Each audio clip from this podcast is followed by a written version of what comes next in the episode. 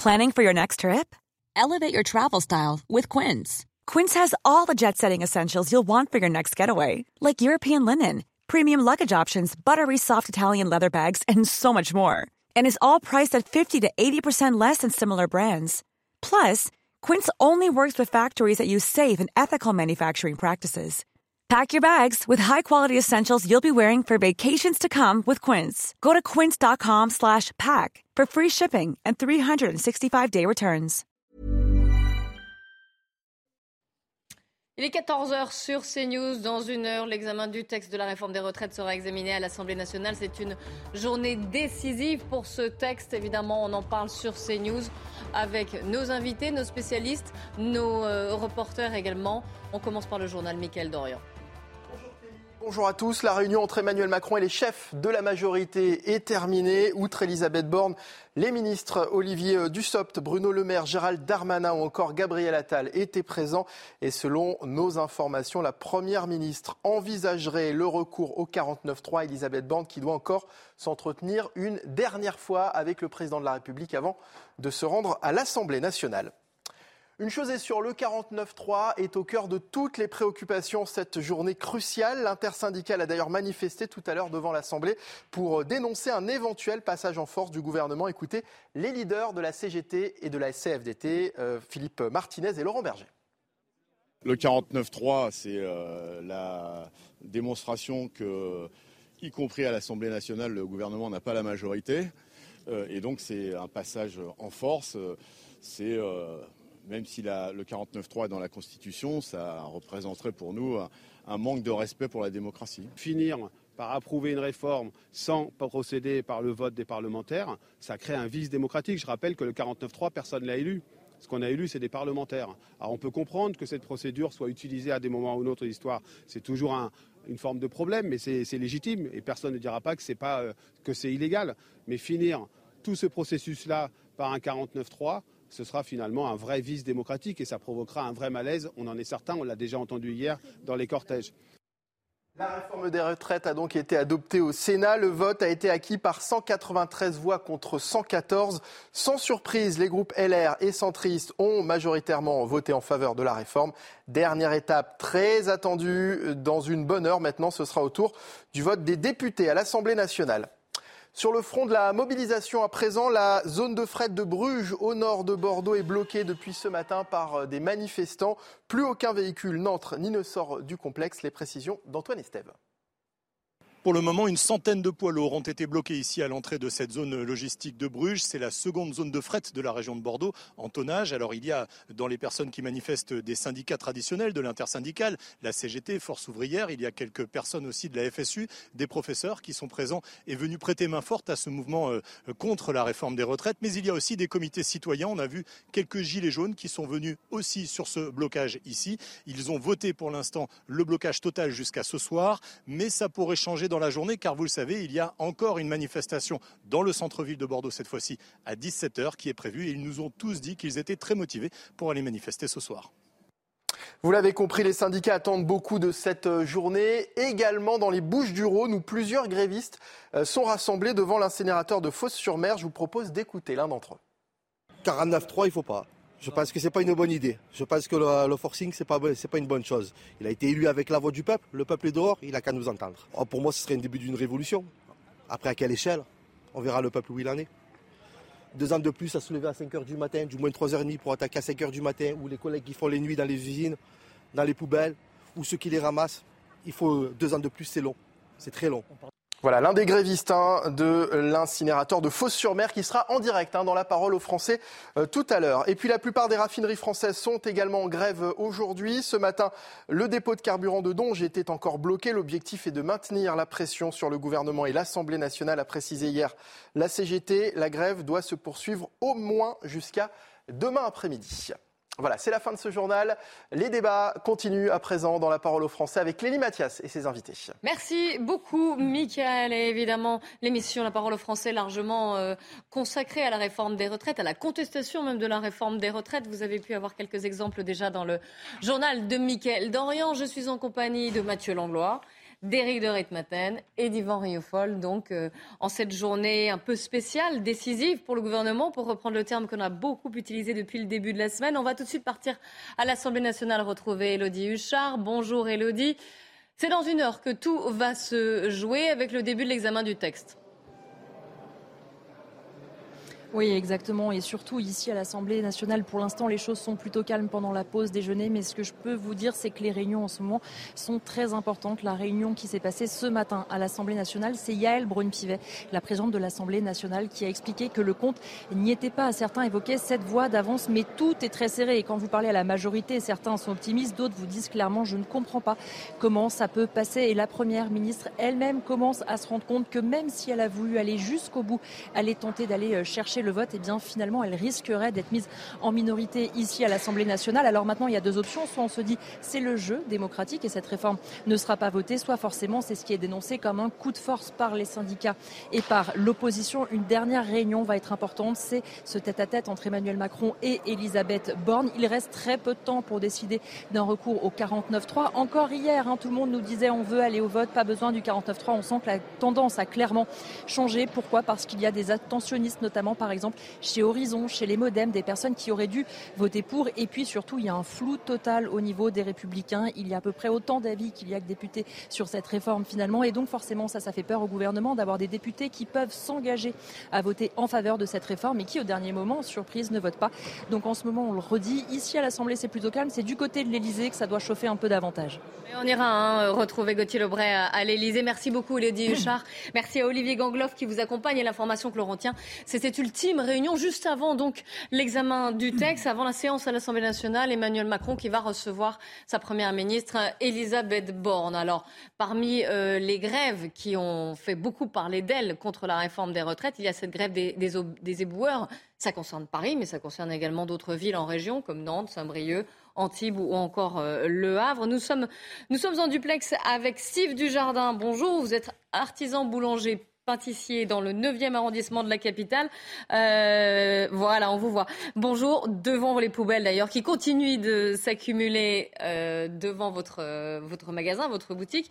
Et puis nous sommes également en ligne, et on a pu le voir, avec Sébastien Sorian, qui est opérateur alimentaire en gros en charge de la collecte des déchets, mais vous allez nous expliquer. Vous êtes dans le sud et vous étiez ce matin avec notre collègue d'ailleurs Stéphanie Rouquier en rassemblement à l'incinérateur de, de Fos-sur-Mer. Alors, ma première question ira pour euh, Steve Dujardin. Soulagement, puisque vous avez vu que le gouvernement allait ordonner des réquisitions. Pour l'instant, c'est toujours pas le cas, comme je le vois derrière vous. Mais au moins, vous vous dites, ça y est, plus que quelques heures Oui, bonjour, bonjour à vous. Oui, j'espère que ça va, ça va, ça va s'arranger, parce que là, ça fait quand même un, petit moment que ça dure. On commence à en avoir marre. Et vous avez été particulièrement pénalisé des décisions. Bah ouais, vous voyez derrière moi, au euh, niveau de ma clientèle, ça le fait pas trop quoi. Donc euh, il faudrait vraiment que, que ça cesse quoi. Euh, qu'est-ce qu'ils vous, qu'est-ce qu'ils vous disent justement vos clients? Bah que ça, que ça fait pas trop présentable quand même. Oui, ça. il y a les odeurs, il y a tout ça quoi. Il y a les... Et vous pensez que ça les empêche de venir acheter du pain ou des gâteaux? Bah, il y en a, oui, je pense, euh, ils ont peur de passer à côté des poubelles parce qu'ils pensent qu'il va y avoir des rats. Donc, euh, ça aussi, ça les fait fuir aussi. Hein. Il y en a plein qui disent qu'ils passent pas à côté des poubelles. Donc, ils passent de l'autre côté du trottoir. Donc, euh, forcément, là, il faut vraiment qu'ils prennent une décision. Madame Hidalgo, elle ouvre un peu les yeux, qu'elle arrête de rester dans sa mairie, qu'elle sorte un peu et qu'elle voie ce qui se passe dans Paris un petit peu là. Parce que ça commence vraiment ça commence à bien faire. Oui, vous, vous, en voulez à la maire de Paris. Finalement, vous avez vu que le gouvernement, il y avait un, bras de fer finalement entre le gouvernement et euh, Anne Hidalgo, et, le gouvernement bah a ordonné des réquisitions là. Hein. Oui, bah oui, il faut quartier ses œillères, hein, Madame Hidalgo, là, parce que hmm. s'il y avait encore, je parlerai pas d'autre chose, mais là, il faut vraiment qu'elle prenne conscience que Paris, c'est un gros bordel. C'est pas une ville, c'est pas la ville lumière, là, c'est la ville poubelle qu'on a. On vous sent en colère hein, quand même. Est-ce que vous êtes inquiet, vous, pour les risques sanitaires? Est-ce que ça, vous a traversé l'esprit? Est-ce que vous vous êtes dit, oula, il y, a quand même, un enjeu là aussi sanitaire, au-delà, et bien sûr, de l'esthétisme, des odeurs. Mais est-ce que vous étiez inquiet? Des odeurs, oui. Oui, un peu, oui. Je voudrais pas que ça rentre de partout et ça cause des maladies, ceci, cela, quoi. Parce que là, déjà que c'est déjà bien infesté dans, dans Paris, si ça s'amplifie, euh, puis ça peut créer d'autres maladies, quoi. Donc là, il faudrait vraiment, vraiment qu'elle ouvre les yeux. Et pour l'instant, rien n'a bougé chez vous. Il n'y a pas eu des, camions qui sont venus euh, collecter quelques, au moins quelques sacs, parce que tout ne sera pas euh, nettoyé pour ce soir, hein, malgré les réquisitions. Donc, est-ce que vous avez vu passer des, euh, des, camions, des éboueurs qui ont été réquisitionnés? Pas encore, peut-être dans votre arrondissement? Si, on a vu derrière nous tout à l'heure, il y a des camions qui sont arrivés. Donc, je pense que ça va bouger, mais on attend quoi. Et il y a quelques, il y a un camion qui est passé tout à l'heure dans l'autre côté de la rue. D'accord. On va voir ce que ça va donner. Quoi. Ça commencerait peut-être à, bouger en tout cas. Une question pour vous de Mathieu Langlois. Oui, bonjour, euh, moi j'ai une question pour Monsieur euh, Dujardin. Euh, juste en attendant justement qu'il y ait une solution, est-ce que vous avez mis en place une stratégie à l'échelle de votre boulangerie pour limiter les déchets ou, pour, ou est-ce que vous faites ce que vous pouvez, c'est-à-dire en gros les, mettre dehors et les entasser bah, On essaye de, ouais, de, déjà de mettre tout en sac de bien compresser, de faire un minimum euh, de déchets pour. Euh, et j'en ai gardé un petit peu euh, en bas, pas beaucoup, mais je les sors vraiment le, le soir, quoi. Mais on ne mm. peut pas les garder niveau hygiène dans la boulangerie, c'est impossible, quoi. Oui, bien sûr. Ça, peut, ça se peut pas, on peut pas le faire. Quoi. Vous restez avec nous, hein, Steve Dujardin. On n'a pas d'autre solution que de les sortir. Ouais, on est, on est. Vous restez avec nous, hein. Évidemment, on va donner la parole à Sébastien Surian, qui est opérateur alimentateur. Je le disais, vous allez nous expliquer exactement votre métier. Et, euh, et vous étiez, vous êtes dans le sud, hein, vous n'êtes pas à Paris, mais euh, vous avez, vous participiez en tout cas à un rassemblement qui était à l'incinérateur de, de Fos-sur-Mer près de Marseille. Évidemment, cette grève, elle a pour objectif le retrait de la réforme des, des retraites. À l'instant, on apprend qu'une nouvelle réunion de crise a lieu à l'Elysée avec les ministres et responsables de la majorité. Hein. On vous disait qu'Elisabeth Borne et, Emmanuel Macron allaient se rencontrer juste avant l'ouverture de la séance à l'Assemblée nationale, donc un petit peu avant 15 heures. Mais euh, on apprend aussi qu'il y aura les, les, ministres et responsables de la majorité. Sébastien Souriant, vous avez entendu les difficultés dans, dans lesquelles euh, se trouve euh, cet artisan boulanger qui est à Paris, qui essaie de faire son travail, qui, pour des raisons d'hygiène, ne peut pas garder tous ces sacs, tous ces déchets. Qu'est-ce que vous lui répondez? Alors bon, bonjour déjà, bonjour à tout le monde et bonjour à, Paris. J'ai pas retenu le, le, nom du monsieur, désolé. Monsieur Dujardin. Oui, monsieur Dujardin, pardon. Euh, donc nous, nous avons un centre multifilière de, de traitement de déchets, donc nous n'avons rien à voir avec les collègues. Nous, nous recevons les collègues. Oui, mais alors évidemment, pour recevoir les collectes, il faut qu'elle y ait lieu. Et puis, euh, on le sait, en tout cas près de Paris, il y avait aussi des incinérateurs qui étaient bloqués. Ça limite le traitement des déchets si les incinérateurs sont à l'arrêt ou sont en travail partiel. Ça fait partie d'une chaîne, j'imagine, non? Bien sûr, bien sûr. Mais nous, nous, sommes, euh, nous bloquons aujourd'hui un blocage. Les gens peuvent travailler. Ceux qui veulent travailler rentrent dans l'usine. Il n'y a pas de blocage réel. Nous trouvons juste un point de, un point de rencontre pour expliquer aux gens ce qui se passe et ce qui se joue aujourd'hui. Alors, qu'est-ce qui se joue pour vous aujourd'hui? Pourquoi c'était important justement d'expliquer aux gens, de faire ces rassemblements, ces manifestations, de soutenir vos collègues euh, éboueurs? Expliquez-nous, vous, votre avis justement, votre point de vue. Moi, mon avis, c'est simple. Aujourd'hui, on fait un, mouvement de, de, on appelle ça, de blocage, si on peut appeler ça un blocage, pour pouvoir expliquer qu'à l'heure d'aujourd'hui, à 5 heures du matin, quelqu'un vient travailler, il est obligé de rester toute la cette journée pour pouvoir euh, avancer et, et, continuer à travailler. Et la pénibilité, les gens ne le prennent pas en compte. Moi, aujourd'hui, je suis en grève. Je suis devant mon usine depuis 5 heures du matin, 3h30 du matin. Et bon, j'ai des collègues, excusez-moi, autour de moi qui sont un peu euh, foufou. Désolé. Mais c'est vrai que oui, depuis 5 heures du matin, on est devant le portail. Les journées sont longues. Les collègues travaillent de nuit. Des collègues travaillent de journée au milieu des poubelles. Et deux ans de plus, ben c'est long, deux ans de plus. Alors, est-ce qu'il ne vaut pas mieux perdre une journée que perdre deux ans? La question est là. Et alors, si le texte passe tout à l'heure, parce que là, il y a un examen crucial, on en parle, hein, évidemment, à l'Assemblée nationale, le texte a déjà été adopté au, Sénat. Si jamais le texte passe aujourd'hui, que ce soit par un vote favorable des députés avec une majorité ou par le 49-3, euh, s'il passe, qu'est-ce que vous allez faire? Vous continuez les blocages, les manifestations? À l'heure d'aujourd'hui, nous avons voté un AG, un, AG pour voter un jour de plus de grève. Nous avons voté un jour de grève de plus jusqu'à demain, une AG qui se déroulera vers les midi. On va faire au jour le jour et on verra bien ce qui se passe au jour le jour. Oui, vous attendez de voir politiquement quelle sera l'issue de cette journée, en tout cas. Une question pour vous de Mathieu Langlois en plateau. Alors, euh, bonjour Monsieur Surian. Moi, c'est pas une question. Alors sur la pénibilité, euh, je suis, euh, je partage et je suis d'accord avec vous. Mais ça va être une question sur la responsabilité parce que évidemment, on parle beaucoup du risque sanitaire qui, à titre personnel, m'inquiète peu. C'est, le risque sécuritaire. quand on voit toutes les poubelles, je parle de Paris, mais les autres villes, c'est à mon avis exactement pareil. maintenant, on peut plus aller sur, les trottoirs qui sont déjà difficiles en termes de mobilité, de partage. On voit des enfants maintenant qui sont obligés de traverser entre les camions, euh, les voitures, parce qu'ils ne peuvent plus passer sur euh, les, trottoirs à la sortie de l'école. On voit des accès euh, pompiers qui sont absolument inaccessibles parce qu'il n'y a que des poubelles. Le risque d'incendie, je ne vous en parle même pas. Donc moi, ma question, elle est très simple, c'est qui, selon vous, sera responsable en cas d'accident? Eh ben, Ma réponse est très simple aussi. Ben, j'ai des enfants, j'ai des poubelles aussi qui ne sont pas ramassées. Ben, je fais avec. Écoutez, je préfère.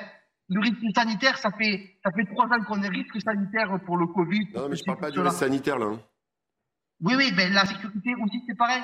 dans deux ans, la sécurité du travail sera où? Deux ans de plus, une personne qui a 64 ans, 65 ans, 66 ans, elle sera où la sécurité du travail? À quel moment vous allez, le gouvernement va en prendre en compte nos, nos personnes âgées ou nos pré-retraités ou nos avant-retraites? Qui va prendre en compte ça? Qui va se lever à 5 heures du matin pour aller ramasser vos poubelles? Elle est là la question.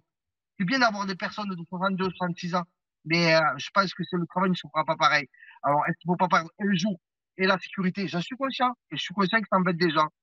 J'en suis désolé. J'en suis désolé. Non, non, mais la, la question, c'est pas que ça embête, c'est la question qui sera responsable en cas d'accident, mais vous m'avez répondu. Une, question d'Yvan Riofol pour vous. Le gouvernement ne sera pas responsable Le gouvernement n'a pas été élu pour me voir le gouvernement, le peuple n'est pas dans la rue. Le gouvernement s'est servi des voix de, je pense, de la gauche pour pas que Madame Le Pen passe. Le gouvernement s'est servi de beaucoup de choses. Ben maintenant, il faut qu'il écoute aussi le peuple qu'il a eu, qu'il a élu au gouvernement justement. Yvan Rieufol pour vous, Sébastien. Oui, c'est une réflexion plutôt sur la stratégie euh, qui, est, menée actuellement. Il me semble que vous êtes en train de scier la branche sur laquelle vous êtes assis, car vous êtes en train de monter l'opinion contre vous avec cette sorte de guerre des poubelles, de guerre des ordures. Ça, c'est la première chose. Il me semble que vous ne voyez pas que l'opinion, malgré tout, commence à être désolée par ce spectacle. Et la deuxième chose, et là je voulais rejoindre la réflexion qui avait été faite sur Madame Hidalgo, je trouve quand même que la position de la maire de Paris est tout à fait irresponsable dans la mesure où elle viole au moins deux grands principes du service public. D'abord la neutralité du service public. Madame Hidalgo n'a pas. la Madame Hidalgo. attendez, je, termine. Je, termine. Je, termine, s'il vous plaît. Sébastien, je vous donnerai la parole. On va juste laisser Yvan terminer sa phrase et je vous redonne la parole. Promis, vous restez en ligne. Respecter la neutralité de service public, c'est-à-dire ne pas s'impliquer à ce point dans un conflit qui devient un conflit politique. Et d'autre part, elle devrait respecter également la continuité du service public, c'est-à-dire ne pas non plus prêter caution à une interruption précisément du ramassage des ordures. Alors Sébastien, je vous donne la parole. Mais vous avez tout à fait raison, c'est pour ça que nous, aujourd'hui, nous ne bloquons personne. Mes collègues, certains collègues concernés, pas concernés, sont allés travailler. Certains collègues ont fait tourner les installations et il n'y a aucune installation à l'heure d'aujourd'hui qui est arrêtée. Alors, on va, vous savez que politiquement, là, l'heure est au euh, vous parliez de la réforme des retraites. Vous savez que là, politiquement, l'heure est aux tractations, puisqu'à 15 heures, donc dans un peu, dans trois quarts d'heure, on va dire, l'examen de la réforme des retraites sera, euh, commencera à l'Assemblée nationale et qu'on a appris, Gauthier Lebray, vous allez le confirmer, qu'une réunion, dernière euh, réunion de crise, quasiment en dernière minute, donc, allait avoir lieu dans les minutes qui viennent. Oui, c'est la troisième réunion euh, de la journée, euh, Clélie, effectivement, autour d'Emmanuel Macron, avec Elisabeth Borne, la première ministre, plusieurs cadres de la majorité, mais aussi des ministres. On voit euh, Gérald Darmanin faire des allers-retours depuis ce matin entre le ministère de l'Intérieur, qui se trouve à quelques mètres de moi, et l'Elysée, qui est juste derrière moi. Et il y a en fait des accords entre plusieurs cadres de la majorité, entre ceux qui veulent avoir recours au 49.3 et ceux qui, au contraire, préfèrent prendre le risque d'aller au vote. Et selon nos informations, Elisabeth Borne, la première ministre, plaide justement pour avoir recours au 49.3. On sait qu'Emmanuel Macron a dit ce matin, a dit hier devant euh, ses ministres qu'il voulait tout faire pour éviter justement le recours au 49-3 et qu'il voulait aller au vote. On verra si le président de la République prend ce risque. Si sa réforme est retoquée, on sait qu'il a dit qu'il voulait dissoudre l'Assemblée nationale. Bon, la fin du suspense, c'est dans pas très longtemps maintenant. Hein. Dans trois quarts d'heure, évidemment, on reste euh, en ligne avec, vous, hein, Gauthier. Vous nous direz si vous avez euh, des informations supplémentaires. Euh, une question justement à Steve Dujardin, qui est normalement toujours avec nous en, duplex. On parle de la réforme des retraites. Là, on a parlé des, poubelles. Vous savez que cette, cette grève des éboueurs concerne évidemment cette réforme. Mais vous, alors, à titre personnel, à quel âge avez-vous commencé à travailler? Jusqu'à quel âge comptez-vous travailler? Qu'est-ce que vous en pensez, vous, si vous êtes concerné? Oui, bah, moi j'ai commencé à presque 16 ans, donc j'ai 45 ans, donc euh, bah, ça me touche aussi, mais bon, euh, pour l'instant, euh, si on n'a pas le choix, Monsieur Macron avait bien dit qu'il allait le passer, donc. Oh, vous avez l'air très résigné, monsieur. Qui s'étonne aussi. Vous êtes très résigné finalement. Un petit peu, oui. Oui, bah mais vous travaillez par exemple deux ans de plus que vous, vous êtes, euh, vous êtes, vous le disiez, artisan boulanger pâtissier. Vous avez commencé à travailler à 16 ans. J'imagine que vous vous levez très tôt. Il y a, une certaine pénibilité aussi quand même à votre, à votre métier. Deux ans de plus, est-ce que ça, euh, je comprends, j'entends votre résignation, mais quand même, ça, ça vous semble envisageable ou pas du tout? Il bah, faut dire qu'on a des métiers assez pénibles. Après, il faudrait euh, régler les cas dans, sur la pénibilité de chaque, chaque travail, euh, boulanger, euh, maçon, enfin tous déménageurs. Donc ça leur fait quand même deux ans de plus. Deux ans de plus, c'est quand même beaucoup pour, pour des métiers comme nous, enfin les autres que je viens de citer aussi. Donc c'est vraiment, ça, va être pénible, oui. Mathieu Langlois, une, une question pour vous, Monsieur Dujardin. Vous n'êtes pas salarié, hein, vous êtes artisan boulanger euh, à votre compte Non, non, je suis, euh, je, suis artisan, oui. Mm. C'est ça, ça fait 23 ans. Je suis sur Paris. Euh, Sébastien Surian, qui est toujours également en, ligne avec nous, vous comprenez que, par exemple, Steve Dujardin, qui fait un métier, lui également pénible, différent évidemment du vôtre, hein, ça n'a rien à voir, je ne les compare pas, mais lui, il semble totalement résigné face à ce qui se passe justement au, au Parlement. Est-ce que vous comprenez? Ils ont finalement, c'est une autre sorte de réaction face à cette réforme? Ah ben je peux que la comprendre, Monsieur Dujardin, je suis entièrement d'accord avec vous. Euh, j'étais cuisinier pendant 10 ans avant de rentrer dans un incinérateur de poubelles, quoi, de, de, de, de, oui, de déchets. Donc euh, je comprends très très bien Monsieur Dujardin, je le comprends très très bien. Et surtout dans les métiers de, on va dire de bouche, parce que Monsieur Dujardin comprendra, deux ans c'est très très long. Se lever le matin, avoir la coupure, je connais très bien ce que ça veut dire. Je sais très bien ce que ça veut dire. Mais malheureusement, deux ans de plus, est-ce qu'un boulanger va pouvoir les faire? Est-ce qu'un cuisinier va pouvoir les faire? Est-ce qu'un serveur va pouvoir les faire? Ou quelqu'un qui travaille de nuit, quelqu'un qui travaille en 3-8 Et on peut en dire plein. On peut en dire plein. Deux ans de plus, c'est très très long. Et vous, vous avez l'impression là, vous, on a, on a vous avez une, revendication ou des revendications euh, qui sont très corporatistes, mais vous avez quand même l'impression de dépasser cette corporation et de dépasser votre simple, euh, votre simple profession? Si je penserais qu'à moi, j'aurais pas fait délégué du personnel, je ne serais pas mis dans la CGT. Quand on pense pas, quand on pense qu'à soi, on ne va pas dans ce domaine-là. Je pense à beaucoup de monde et surtout à mes enfants entre parenthèses. Si euh, aujourd'hui, nous, ça va être 64, demain, ça sera 70,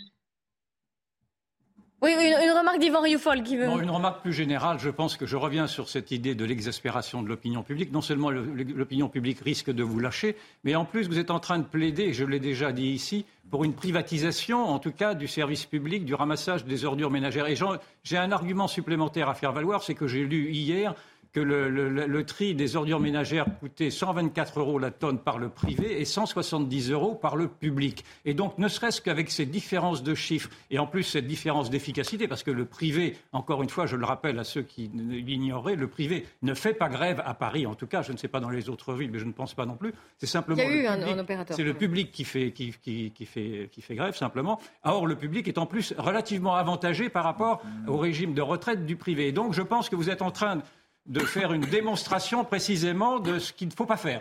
Alors, Sébastien, je vous laisse répondre. Euh, ce sera la dernière question. Alors, premièrement, alors, premièrement, on va faire cette, la démonstration de ce qu'il ne faut faire ou pas faire. Nous, comme je vous ai dit, à l'heure d'aujourd'hui, on ne bloque personne. Mes collègues sont allés travailler, ceux qui le désiraient. Les camions sont rentrés, ceux qui rentraient, et les trains sont arrivés, ceux qui devaient arriver. Et on n'a bloqué personne. Par contre, je peux vous retourner le, le coup de la privatisation. Pourquoi l'État veut faire quoi? Il ne veut pas qu'on arrive à une capitalisation des retraites? L'État ne veut pas qu'on arrive à ce que nous-mêmes, les Français, cotisons pour les retraites pour que les grands AXA et tout ce qui en suit se gavent? Elle n'est pas là, la, la, la réponse. Ok, vous renvoyez, euh, vous renvoyez le, voyez le, verre à moitié plein, moi je le vois à moitié vide pour renvoyer au gouvernement. Un grand merci à vous, euh, Sébastien Surian.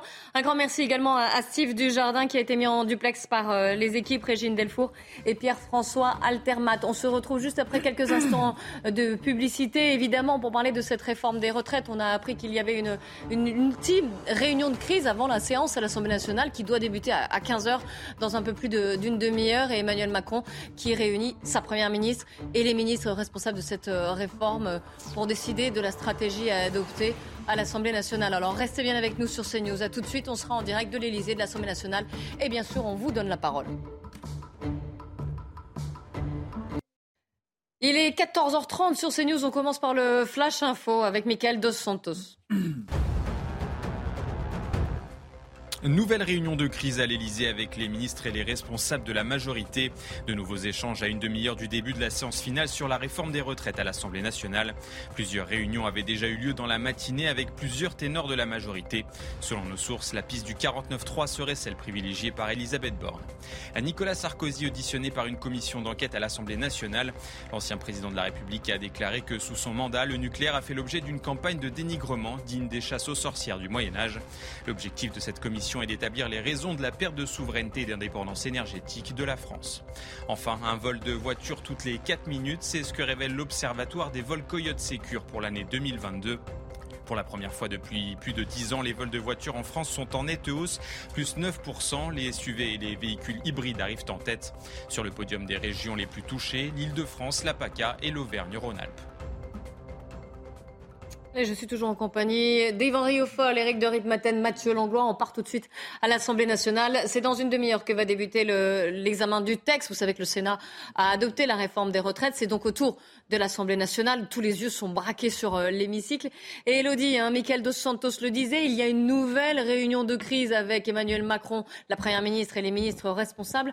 Est-ce qu'on peut j'allais dire légitimement dire que là, on penche de plus en plus vers l'utilisation du 49-3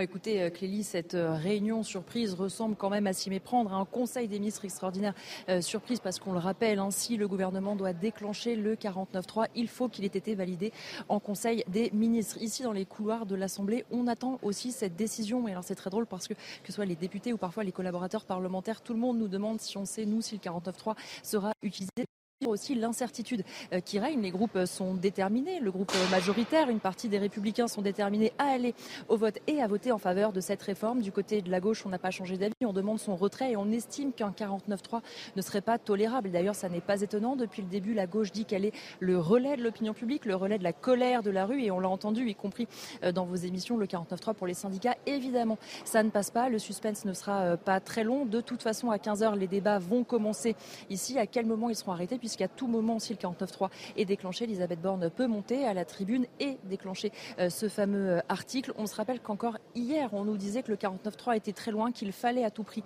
aller au vote, mais il va peut-être falloir euh, se rendre à l'évidence concrètement en termes de voix. Pour l'instant, on voit bien qu'il n'y a pas de majorité. Le gouvernement peut essayer de compter sur sa chance en se disant qu'il y a des revirements de dernière minute, en se disant qu'il y aura des abstentions, mais c'est quand même un pari extrêmement risqué sur cette réforme quand même qu'on a tous qualifié sans doute de la plus la plus importante de ce quinquennat.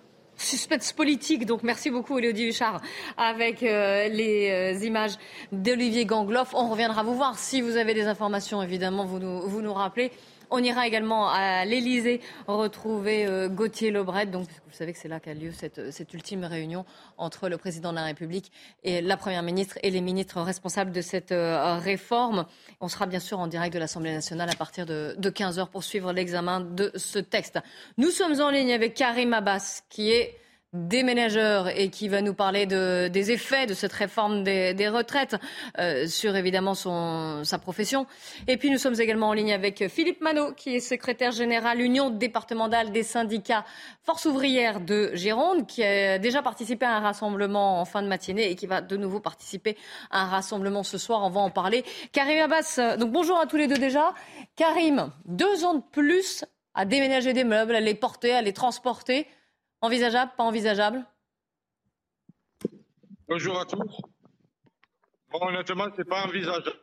Honnêtement, pas du tout. Et je pense que le gouvernement ne va pas nous aider du tout. Donc, euh, on va voir le corps, oui, jusqu'à où il va nous mener. On va voir qu'est-ce qui, va se passer. On va voir où ce- cela va nous mener. On va voir un peu ce qui se passe. Là, je suis déjà avec de- devant moi, il y a des retraités. euh, ils sont eux-mêmes, je leur ai déjà posé des questions. Eux-mêmes, ils sont eux-mêmes déjà, ils me disent d'aug- d'augmenter les retraites. Donc, euh, vous voyez donc, euh, je ne pense pas que moi-même, j'arriverai à l'âge de 64 ans euh, pour la retraite. Honnêtement, déjà, je ne travaillerai plus dans le déménagement. Ça, c'est sûr. à quel âge est-ce que vous avez commencé à, à travailler, Karim? J'ai commencé à l'âge de 18 ans. J'étais intérimaire à la base, en premier. Donc il ira. Alors, j'ai, euh, une petite précision avec Eric de Ritmatin qui est en train de faire les, les calculs justement, parce que vous savez qu'il y a eu un dispositif de carrière longue et de nouveau un vote d'ailleurs à ce sujet, Eric. Alors c'est un peu compliqué, hein, donc euh, on Alors, compte voilà, sur ce vous. qui, a, ce qui a été acté hier c'est à la commission, euh, c'est que effectivement, si vous avez commencé vous avant 18 ans, c'est bien ça, j'ai compris. Hein c'est dit. Eh bien, vous aurez droit à quatre- partir 4 ans plus tôt. Donc, euh, 64 ans moins 4 ans, ça fait 60. Mais même 60, est-ce que pour vous c'est faisable? Est-ce que, vous avez déjà mal quelque part? Honnêtement, c'est bien gentil d'enlever 4 ans, mais ça va vraiment pas nous aider. Comme je l'ai dit l'autre fois, moi, je me verrai jamais à l'âge de 60 ans récupérer un frigo ou euh, pour quoi que ce soit d'autre, honnêtement. Je, préférerais- je préférerais à l'âge de 60 ans de travailler dans un travail un peu moins pénible que le nôtre, on va dire. Ouais. Parce Oui, que- Mathieu, une, une question pour vous, Karim, de Mathieu Langlois.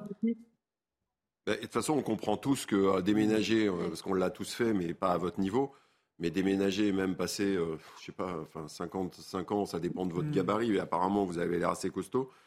Euh, mais c'est sûr que de toute façon, euh, il y a un moment où le corps euh, dira non. euh. Et est-ce que vous avez déjà, euh, ou est-ce que dans votre entreprise, il y a déjà des, des plans de reconversion qui sont euh, anticipés euh, pour justement ne pas attendre de toute façon euh, d'être euh, en grande souffrance euh, physique pour euh, penser à un autre métier? Ben, exactement, comme là, il y a des déménageurs, on est en train de parler entre nous, il y en a qui veulent changer de, de métier, quoi. Il y en a qui veulent changer de, carrément de métier. Mais Et est-ce nous, si des déménageurs commencent à partir de chez nous, c'est sûr que la société, là, là aussi, ça va pas l'aider, hein, du tout. Oui, bien sûr. Vous avez quel âge, rappelez-nous déjà, Karim, là, actuellement? J'ai 30 j'ai 38 ans. 38 ans. ça me- Le- la connexion saute un peu parfois, on vous entend mal. Merci de, de l'avoir précisé. Euh, nous sommes, alors, je vous le dis, on est en- je vais poser une question à, à Philippe Manot. Je voulais juste vous dire aussi que nous étions en direct de la salle des pas perdus.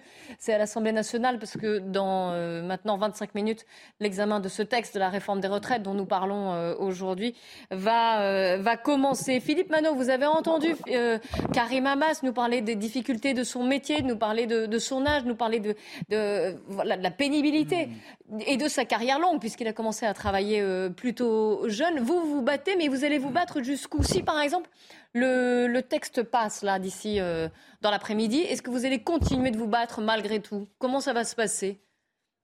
Bah, écoutez, déjà, euh, ce qu'a dit mon camarade de la CGT, je partage, c'est que plus largement, l'ensemble des salariés, l'ensemble de la population rejette la réforme. La preuve, d'ailleurs, le président Macron, à, 15 à presque 15 heures, n'a toujours pas décidé comment il faisait. Si cette réforme était si positive, il aurait une majorité haut la main. Or, ce n'est pas le cas. 92% des salariés sont contre la réforme, 75% de la population est contre la réforme. Donc, même s'ils avaient la légalité pour eux, leur vote, de toute façon, sera illégitime parce qu'ils s'opposent à la grande majorité de la population. C'est la régression sociale à tous les étages. Et de toute façon, en force ouvrière, nous continuerons dans le cadre de l'intersyndicale avec nos camarades de la CGT, de la CFDT, etc. etc. Donc, ce n'est pas acceptable. C'est un véritable coup de force. Le, le coup de la légalité, euh, par exemple, le, travail des enfants était légal au 19e siècle. Et pourtant, les syndicalistes se battaient contre une loi qui était légale. Donc, pour nous, la légitimité, elle est du côté des organisations syndicales, des travailleurs qui, depuis deux mois, se mobilisent. Alors, vous savez qu'il y a plusieurs op- options à l'Assemblée nationale hein, d'ici euh, une petite demi-heure. Donc, soit il y a un vote favorable, soit il y a un vote contre, soit il y a l'utilisation du 49-3. Si le 49-3, qui est une manière de passer en force pour le gouvernement, euh, est euh, l'option choisie par le gouvernement, ce sera évidemment différent pour vous, j'imagine?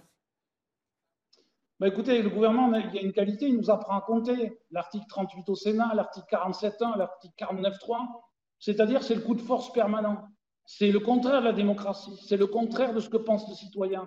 Donc de toute façon, pour nous, la mobilisation continuera. D'ailleurs, depuis lundi, on a les camarades de Enedis en intersyndicale CGT, FO, CFDT qui sont à la centrale du Blayet. On a les camarades de l'éducation nationale qui sont en grève le 15, le 16 et le 17.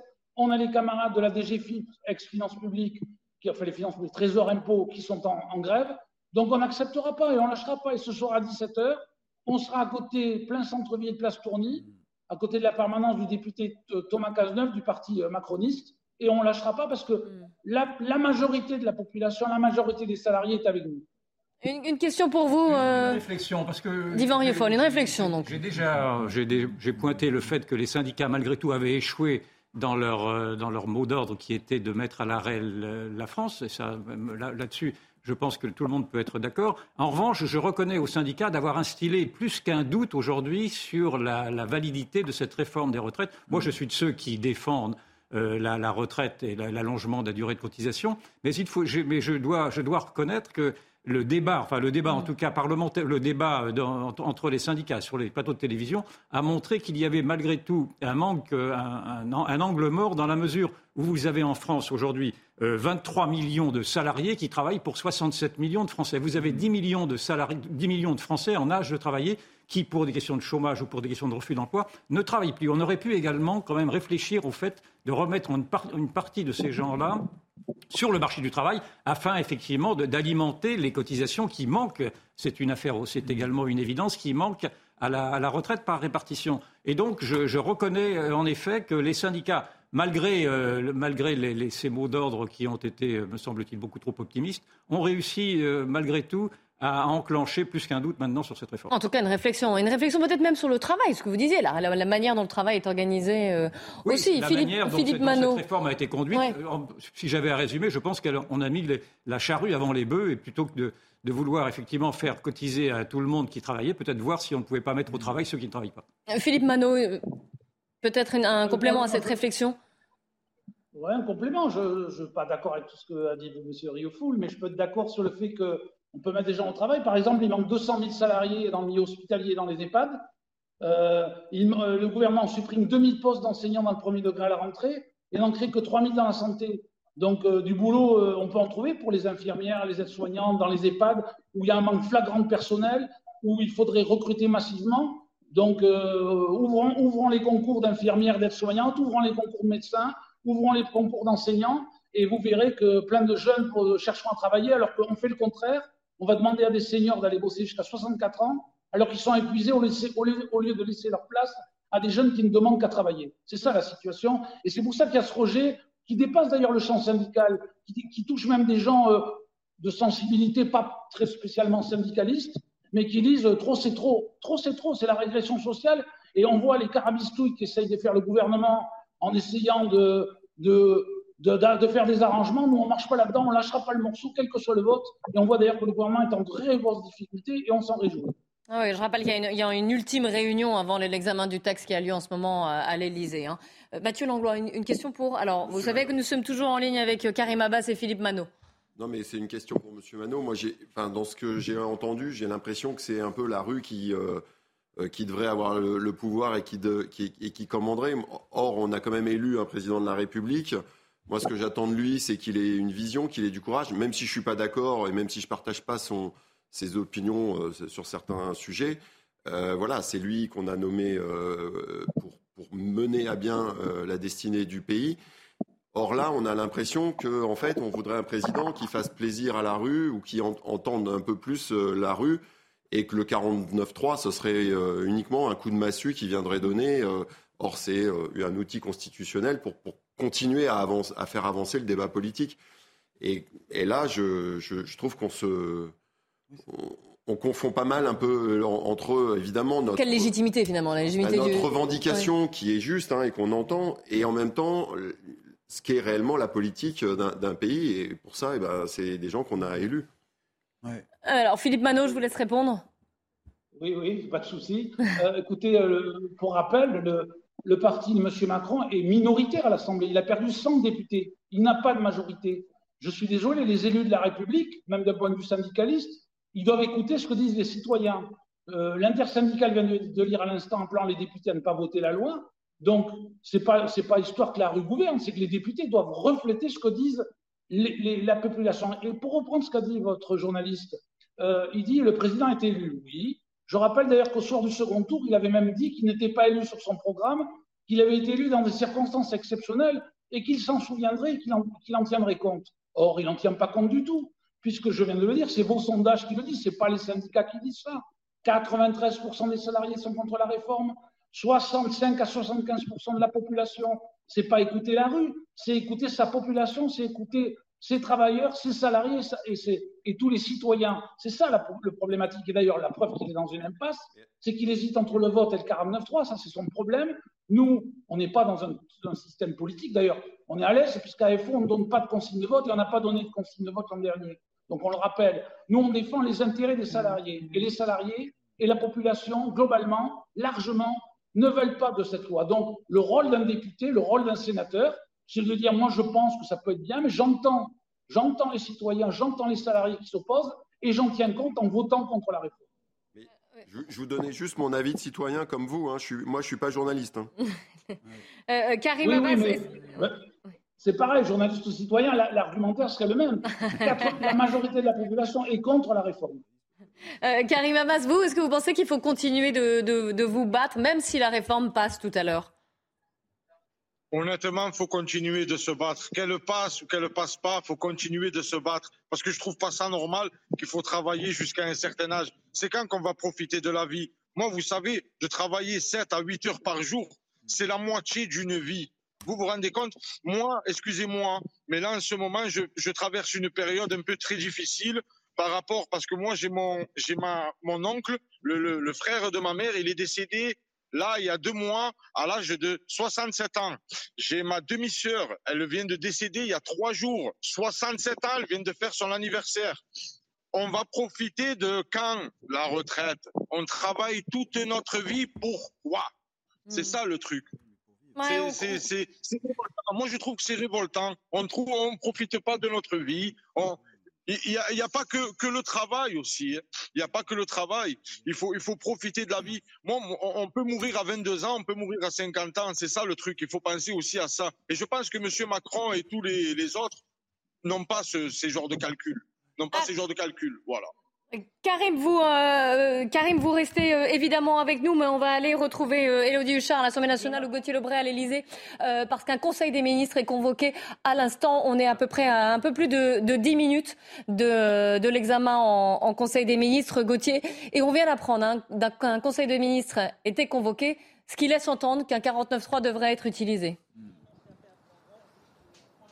Oui, les voitures sont en train d'arriver. Les voitures des ministres qui ne, participent pas qui ne participaient pas aux trois réunions de ce matin sont en train d'arriver ici, euh, effectivement, à l'Elysée. Euh, Clélie, un conseil des ministres vient d'être convoqué, ce qui signifie qu'Emmanuel Macron va avoir recours au 49.3 et qu'Elisabeth Borne devrait engager la responsabilité de son gouvernement pour faire donc passer sa réforme des retraites, ce qui représente un échec sévère pour euh, le président de la République et pour son gouvernement, lui qui s'était engagé à ne pas utiliser de 49.3, qui disait encore hier vouloir aller au vote. Eh bien, il s'est ravisé et les voitures des ministres, donc, je crois qu'on continue d'arriver.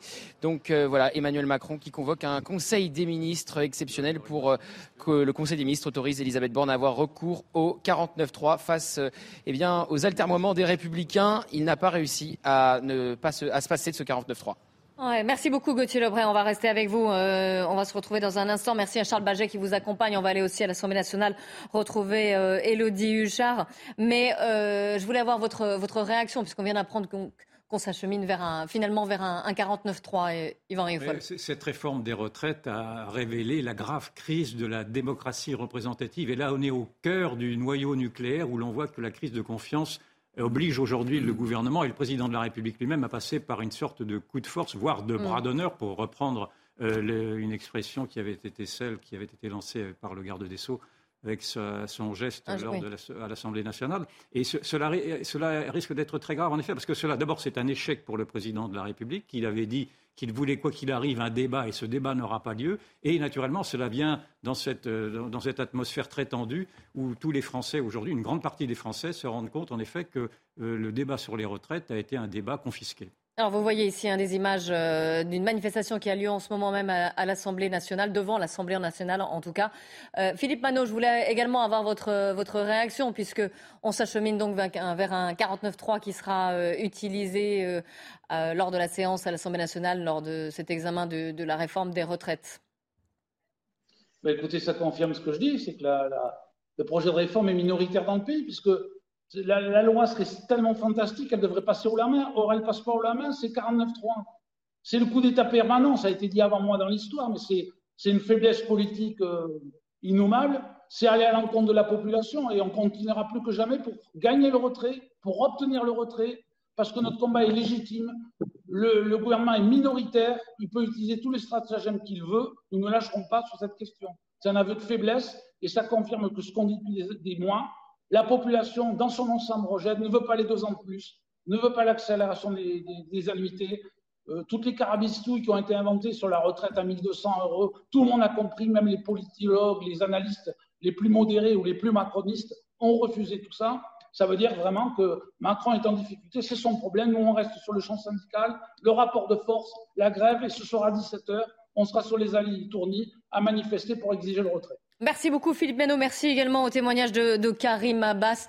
On va marquer un instant de pause et puis évidemment on se retrouve, on ira à l'Assemblée nationale, à l'Elysée également. Je rappelle cette dernière information, un Conseil des ministres extraordinaire donc a été euh, convoqué à l'Elysée. On est à peine dix minutes avant le début de la séance à l'Assemblée nationale. Ça veut dire donc qu'on s'achemine vers l'utilisation de l'article 49.3 pour faire passer cette euh, réforme des retraites à l'Assemblée nationale.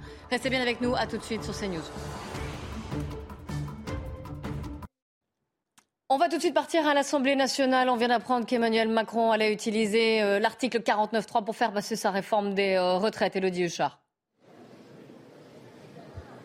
Oui, exactement. Je vous le disais il y a quelques instants, on sentait que la balance commençait, à pencher euh, du côté euh, du 49-3. Et eh bien, effectivement, Emmanuel Macron a donc décidé de le déclencher. Plusieurs réunions se sont succédées. D'abord, une réunion en théorie entre le président de la République, Elisabeth Borne, nous a-t-on euh, annoncé aux alentours des 14 heures, puis avec quelques ministres. Et puis ensuite, tout le reste du Conseil des ministres a été convoqué. Alors, certains pourront participer d'ailleurs en visio, ceux qui ne pourront pas forcément être là. Alors, forcément, au Palais Bourbon, ça fait beaucoup parler. On l'a appris nous-mêmes à un certain nombre de députés, députés alors qui se retrouvent déçus pour l'instant quasiment dans tous les camps du côté de la majorité présidentielle. On a voulu croire jusqu'au bout qu'un vote réel était possible. Et puis euh, du côté des opposants, évidemment, on n'est jamais content de passer euh, par un coup de force. Alors maintenant, euh, le scénario le plus probable ici à l'Assemblée nationale, c'est que à 15 heures après l'ouverture de la séance, Elisabeth Borne prenne la parole pour activer l'article 49 alinéa 3 de manière effective devant les députés. Sinon, elle peut aussi laisser passer les explications de vote qui n'ont désormais plus grand sens puisqu'on sait que le gouvernement qui attendu qu'il voulait aller chercher ce vote, et eh bien finalement passera avec le 49-3.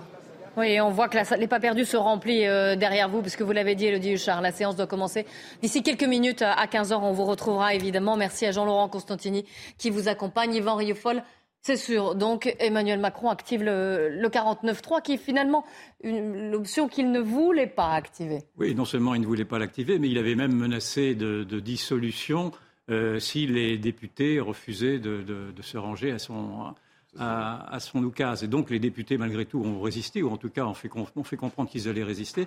Et donc c'est un échec pour Emmanuel Macron, mais ça me semble être un événement historique assez important dans la mesure où cela élargit aujourd'hui le conflit qui était réduit depuis quelque temps avec l'essoufflement que l'on voyait au seul, à la seule question des retraites, avec des syndicats qui n'arrivaient plus à mobiliser au-delà de leur, de leur clientèle, si je puis dire, tandis que là, nous arrivons vraiment dans une crise de la démocratie. C'est ce que je veux dire, au moins une crise politique peut-être. Hein. Une, crise plus, plus que politique, une crise de la démocratie, me semble-t-il, dans la mesure où les Français, déjà dans les sondages, cela se remarquait, vous avez dans le monde d'aujourd'hui ou d'hier une étude de la Fondapol qui montre que les Français sont déçus de la manière dont fonctionne leur démocratie à 60%, je ne me souviens plus exactement. Et donc, cela alimente, bien entendu, cet état d'esprit de frustration d'une démocratie parlementaire représentative qui ne représente plus personne. Et il me semble que l'élargissement de ce conflit pourrait être tel aujourd'hui que bien des citoyens qui ne se reconnaissaient pas dans la réforme des retraites, et en tout cas dans les mots d'ordre des syndicats et des progressistes et des partis de gauche, puissent rejoindre aujourd'hui un mouvement plus général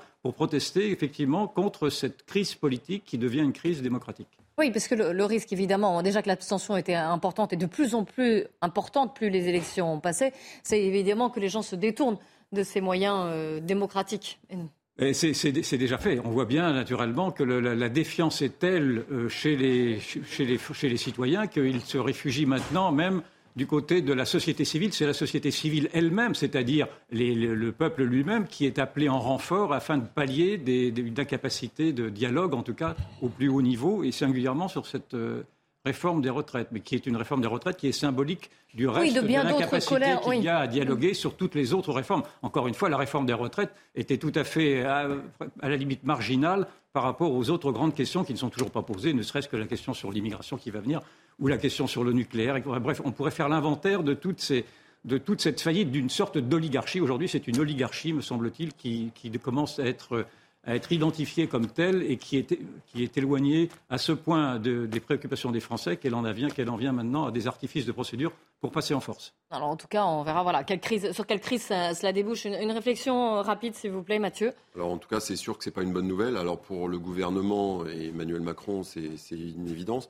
Mais pour nous tous, c'est euh, ce qu'on disait déjà avant, euh, euh, tout à l'heure, c'est qu'il n'y aura que des perdants.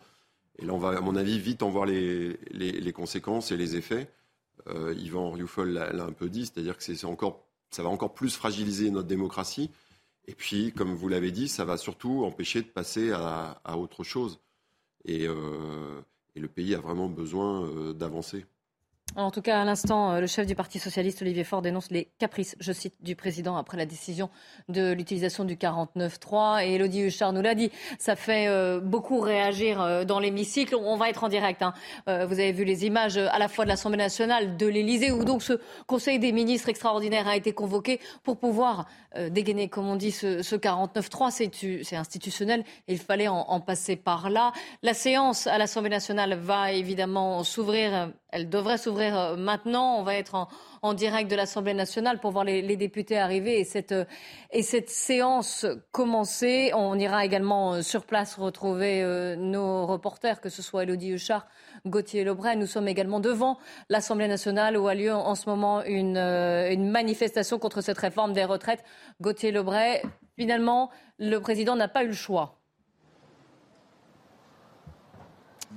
Ah si, il avait le choix, il pouvait aller au, vote et, prendre euh, le risque effectivement de, voir sa réforme retoquée et pourquoi pas de dissoudre. C'est ce qu'il avait dit hier devant euh, ses ministres. Donc c'est un sérieux revers pour euh, Emmanuel Macron, puisqu'effectivement il n'a pas réussi à ne pas utiliser le 49.3, alors que toute la semaine, des ministres, des responsables de la majorité disaient que le recours au 49.3 n'était pas à l'ordre du jour. Donc effectivement, je vous le disais, il y a un peu moins de 10 minutes, le Conseil des ministres a donc été convoqué. On a vu encore il y a quelques instants des voitures des ministres arrivées ici à l'Elysée pour autoriser Elisabeth Borne à engager une nouvelle fois, euh, une nouvelle fois, ce sera la onzième fois, hein, la responsabilité euh, de son gouvernement pour faire passer cette réforme des retraites. On entend déjà évidemment les oppositions parler de passage en force et donc Elisabeth Borne qui pourrait être très fragilisée hein, par l'utilisation de ce 49.3. Les jours de la première ministre à Matignon pourraient être comptés. Oui, évidemment, on l'entend. Hein. Merci pour ce décryptage. Gauthier Lebray avec Charles Baget. On fait un point sur l'actualité avec vous et sur les, principales informations. Un résumé de cette journée avec vous, Mickaël Dorian. Rebonjour Clélie, bonjour à tous. Le gouvernement aura bien recours au 49.3 alors que les prises de parole doivent démarrer euh, d'une minute à l'autre à l'Assemblée nationale. Un conseil des ministres immédiat préalable au 49.3 se prépare selon l'exécutif. Écoutez la réaction du député Europe Écologie Les Verts, Julien Bayou. Quel est le problème d'aller au vote et de perdre? Je peux vous dire, moi qui suis dans l'opposition, ça nous arrive assez régulièrement. Eh bien, on survit. Et je pense que ça ferait du bien au pays que le président assume sa défaite, plutôt que d'utiliser euh, des artifices, euh, euh, des, manipulations. c'est certes constitutionnel le 49.3, mais ça ressemble à un braquage, surtout quand on est face à l'ensemble de l'opinion à 9 actifs sur 10, l'ensemble des syndicats, on voit bien qu'il n'y a pas eu de concertation, il n'y a pas eu de dialogue.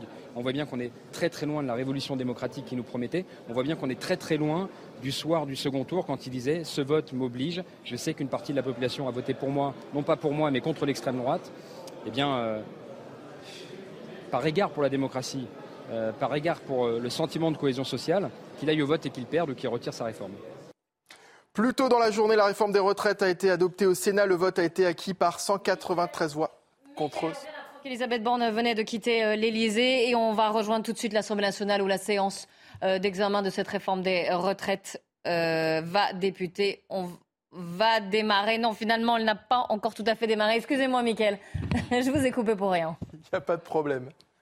Plus tôt dans la journée, donc la réforme des retraites avait été adoptée au Sénat. Le vote a été acquis par 193 voix contre 114. Euh, sans surprise, les groupes LR et centristes ont majoritairement voté en faveur de ce texte. Et la dernière étape, d'une minute à l'autre, avec les prises de parole et le vote des députés à l'Assemblée nationale. Sur le front de la mobilisation à présent, en Gironde, la zone de fret de Bruges au nord de Bordeaux est bloquée depuis euh, ce matin par des manifestants. Plus aucun véhicule n'entre ni ne sort du complexe. Force ouvrière, la CGT Sud, mais aussi un collectif important de Gilets jaunes sont à l'origine de ce blocage. Écoutez euh, Olivier Dubarry de l'Union départementale Force ouvrière de Gironde. La dernière ligne droite, euh, je ne sais pas, parce que les actions ne sont pas prêtes de s'arrêter pour l'instant. Euh, les salariés et les citoyens de ce pays restent, demeurent opposés à cette réforme. Euh, donc tant qu'il y a de la motivation, euh, il y aura de toute façon la continuité du mouvement. C'est la conséquence euh, de la surdité du gouvernement qui fait que le, mouvement risque de surdurcir dans ce type d'action. Et puis la plupart des raffineries françaises encore en grève aujourd'hui. Ce matin, le dépôt de carburant de Donge était encore bloqué. L'objectif est de maintenir la pression sur le gouvernement et sur l'Assemblée nationale, a précisé la CGT. La grève doit se poursuivre au moins jusqu'à demain après-midi. C'est la fin de ce journal. La parole aux Français continue avec Clélie Mathias en cette journée spéciale. Ah, ce sera la parole aux députés même. Euh, merci beaucoup, euh, Michael. Hein. J'ai été un peu rapide pour vous, pour vous couper. Je pensais que la, séance commençait. Elle allait commencer d'ailleurs. Ça ne va pas tarder. Évidemment, euh, peut-être qu'ils attendent l'arrivée de, de, la Première ministre Elisabeth Borne qui a tout juste quitté l'Élysée pour rejoindre euh, l'hémicycle. On le sait, hein, le Conseil des ministres a autorisé le, a autorisé le gouvernement à utiliser l'article 49 alinéa 3 pour faire passer cette euh, contestée réforme des retraites, alors que Michael l'a dit, elle est passée euh, au Sénat, mais à l'Assemblée nationale, ce ne sera pas le cas. Donc, le président de la, de la République n'a pas eu d'autre choix que de recourir à, l'article 49.3. Il a préféré ça plutôt qu'un vote euh, négatif, un vote contre cette réforme des euh, retraites. C'est intéressant à analyser quand même. Euh, peut-on déjà parler d'une crise politique déjà?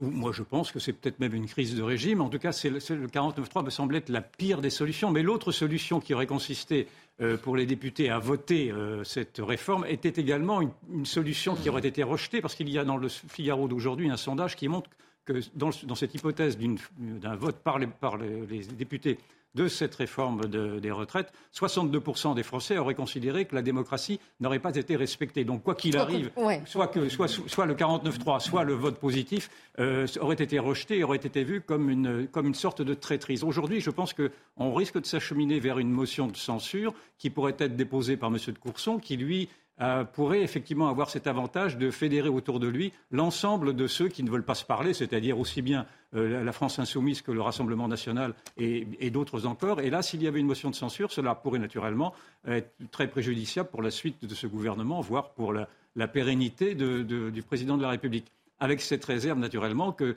tous ceux qui sont descendus dans la rue, malgré tout, ont voté pour le président de la République. Et donc, ils sont face à leurs contradictions. Et je ne suis pas sûr qu'ils puissent aller au bout d'un raisonnement qui voudrait que, puisque Macron a perdu, il devrait en assumer les conséquences jusqu'au bout. Alors, vous, euh, évidemment, vous, parliez de la rue et de, ces mobilisations. On les a suivies sur CNews, des mobilisations qui se poursuivaient aujourd'hui, notamment devant l'Assemblée nationale. Écoutez ces quelques militants au micro de Jeanne Cancard et Fabrice Elsner c'est inadmissible. Ça veut dire que, un, déjà, on le savait déjà, qu'ils sont contre la majorité du pays, des travailleurs, mais pas seulement de l'ensemble des Français. Et maintenant, ils sont même contre leur propre Parlement, puisqu'ils savent qu'ils n'ont pas la majorité au Parlement.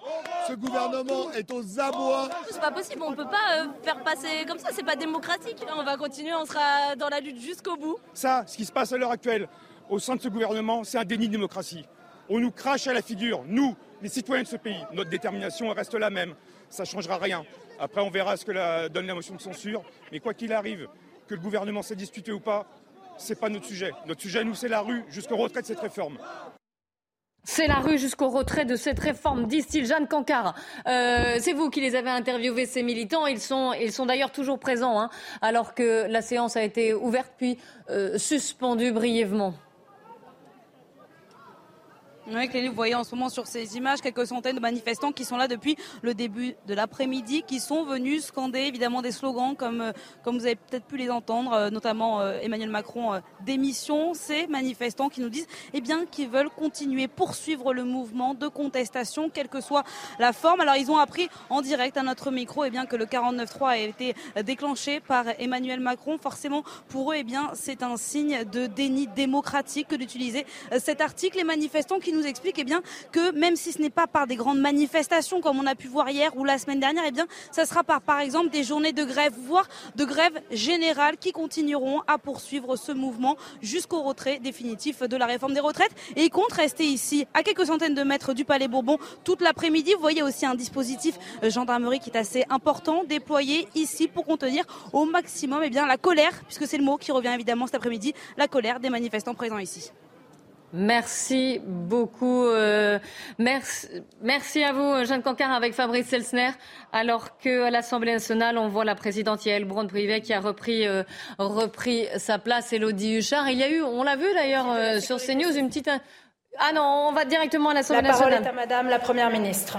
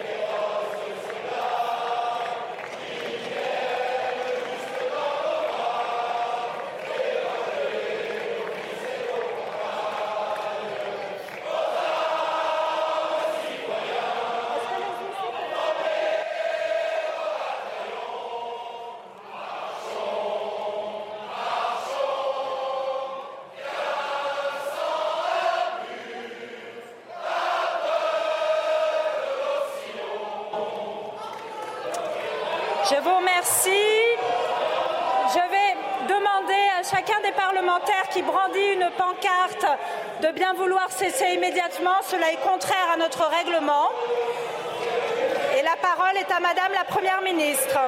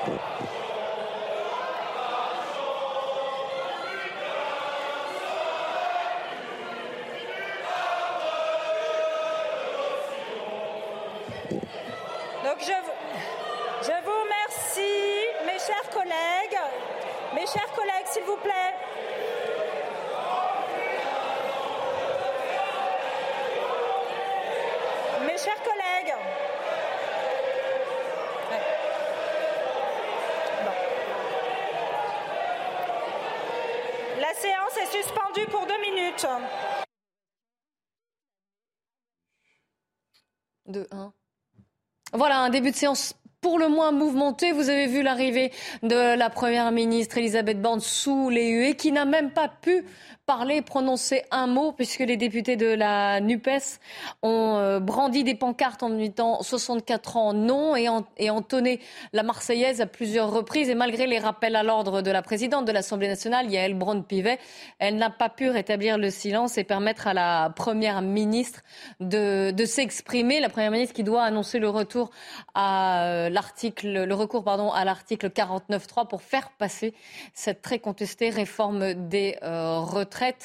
Euh, on le disait en plateau, on regardait, ça se, ça se regarde comme une, comme une série finalement, comme un film. Là, politiquement, ce qui se joue, il y a une mise en scène qui est évidemment euh, portée par, euh, par la NUPES, mais une, mise en scène qui est d'ailleurs peut-être contraire au règlement de l'Assemblée nationale. mais bon, il y a un jeu, en tout cas, politique. On devine qu'on est en train de vivre, me semble-t-il, un moment fort, très fort du quinquennat d'Emmanuel Macron, voire même peut-être un moment historique dans la mesure où euh, on s'aperçoit que toutes les procédures parlementaires qui sont tout à fait justifiables, c'est-à-dire le 49.3, mais aussi le 47.1, le 44.3, enfin tout ce qui a permis d'accélérer, de corseter le débat, et a montré dans le fond son inefficacité dans la mesure où cela a écarté toutes les dissensions, et alors que malgré tout c'était naturellement un, thème qui aurait, qui aurait mérité d'être débattu mm. en profondeur. Et moi, ce, qui me, ce, qui ce que je redoute aujourd'hui, c'est que avec ce coup de force, je reprends bien volontiers ce terme-là, ce coup de force risque d'appeler à la force en, retour et avec une sorte de radicalisation, voire de violence dans la rue. On va continuer à en parler, mais on va aller à l'Assemblée nationale retrouver euh, Élodie Huchard, où même la séance va reprendre à l'Assemblée nationale.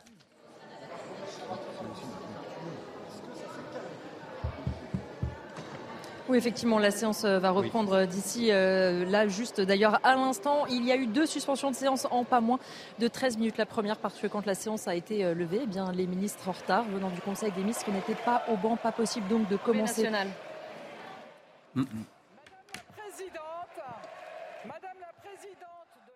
On va aller à l'Assemblée nationale. Général, mesdames et messieurs les rapporteurs, Mesdames et Messieurs les députés, en engageant la responsabilité de son gouvernement le 15 novembre 1990, lors du débat sur la création de la contribution sociale généralisée, Michel Rocard avait eu ces mots. Dans un scrutin où chacun voterait selon sa conscience, permettez-moi de dire que je suis sûr que ces dispositions réuniraient une majorité, peut-être même une large majorité. Ces mots, aujourd'hui, je les fais miens et j'ajoute que si chacun votait selon sa conscience et en cohérence avec ses prises de position passées, nous n'en serions pas là cet après-midi.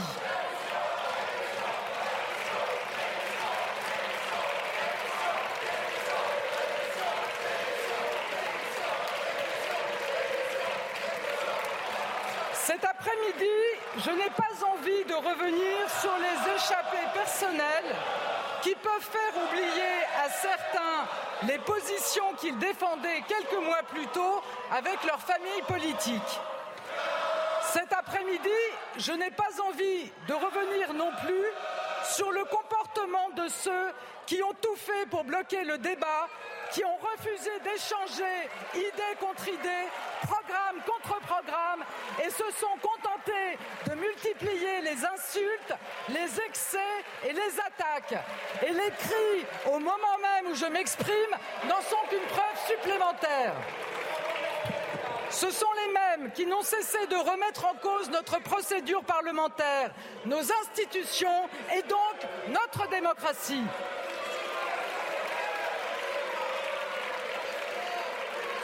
Enfin, cet après-midi, je n'ai pas envie de revenir sur le mutisme de ceux à l'extrême droite de cet hémicycle qui sont restés tapis dans l'ombre tout au long des débats, qui ont préféré se taire, profitant en silence des outrances des uns et des revirements des autres.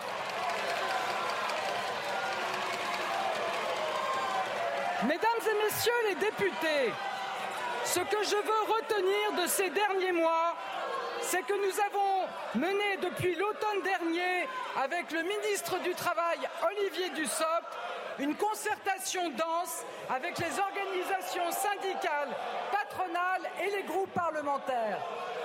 Ce que je retiens de ces dernières semaines, c'est que nous nous sommes donné les moyens de la discussion et que vous avez passé plus de temps de débat sur cette réforme des retraites sur chacune des deux précédentes.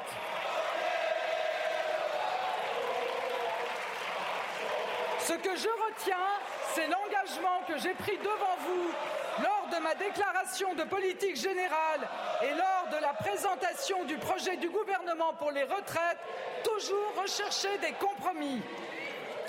Le temps à dialoguer avec les partenaires sociaux et les parlementaires qui étaient attachés, comme nous, à garantir l'avenir de notre système de retraite par répartition nous a permis de converger autour de propositions nouvelles et d'une réforme enrichie, améliorée, mais toujours équilibrée. Hier, la commission mixte paritaire, cœur même de la co-construction parlementaire, composée de députés et de sénateurs de toutes les sensibilités, et où les soutiens du gouvernement ne sont pas majoritaires, a construit un compromis. Ce compromis n'est pas le projet du gouvernement, c'est le texte du Parlement.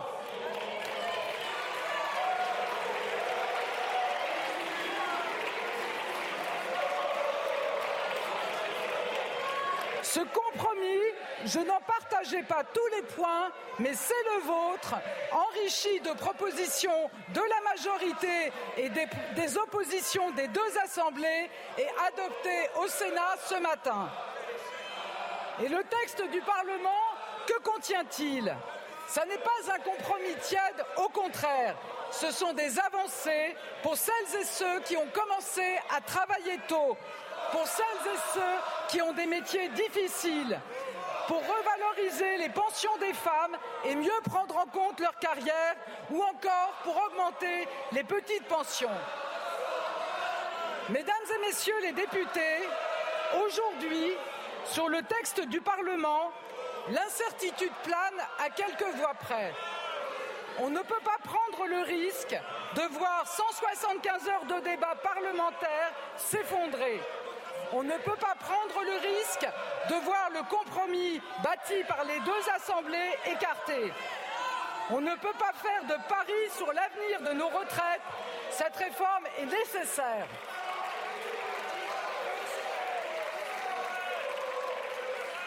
Aussi, parce que je suis attachée à notre modèle social et parce que je crois dans la démocratie parlementaire, c'est sur votre réforme, sur le texte du Parlement, fruit d'un compromis entre les deux assemblées, que je suis prête à engager ma responsabilité.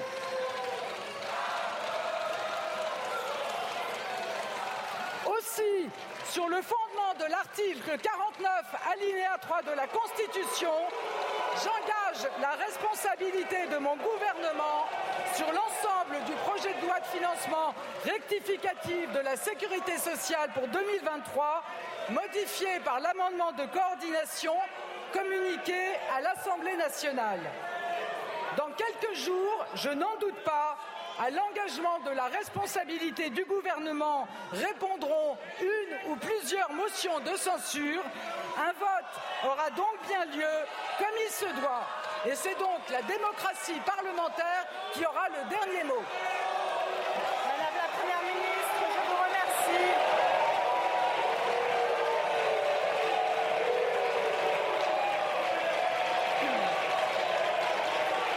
L'Assemblée prend acte de l'engagement de la responsabilité du gouvernement conformément aux dispositions de l'article 49 alinéa 3 de la Constitution.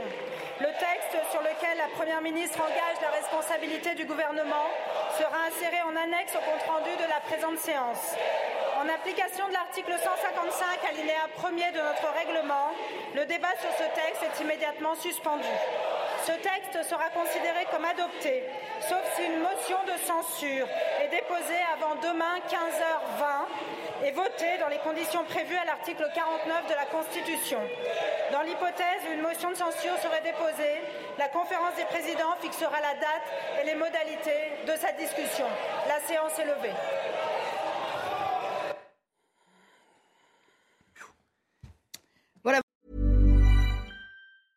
Hey, it's Paige DeSorbo from Giggly Squad. High quality fashion without the price tag. Say hello to Quince. I'm snagging high-end essentials like cozy cashmere sweaters, sleek leather jackets, fine jewelry, and so much more. With Quince being 50 to 80% less than similar brands. And they partner with factories that prioritize safe, ethical, and responsible manufacturing. I love that. Luxury quality within reach. Go to quince.com slash style to get free shipping and 365 day returns on your next order. Quince.com slash style.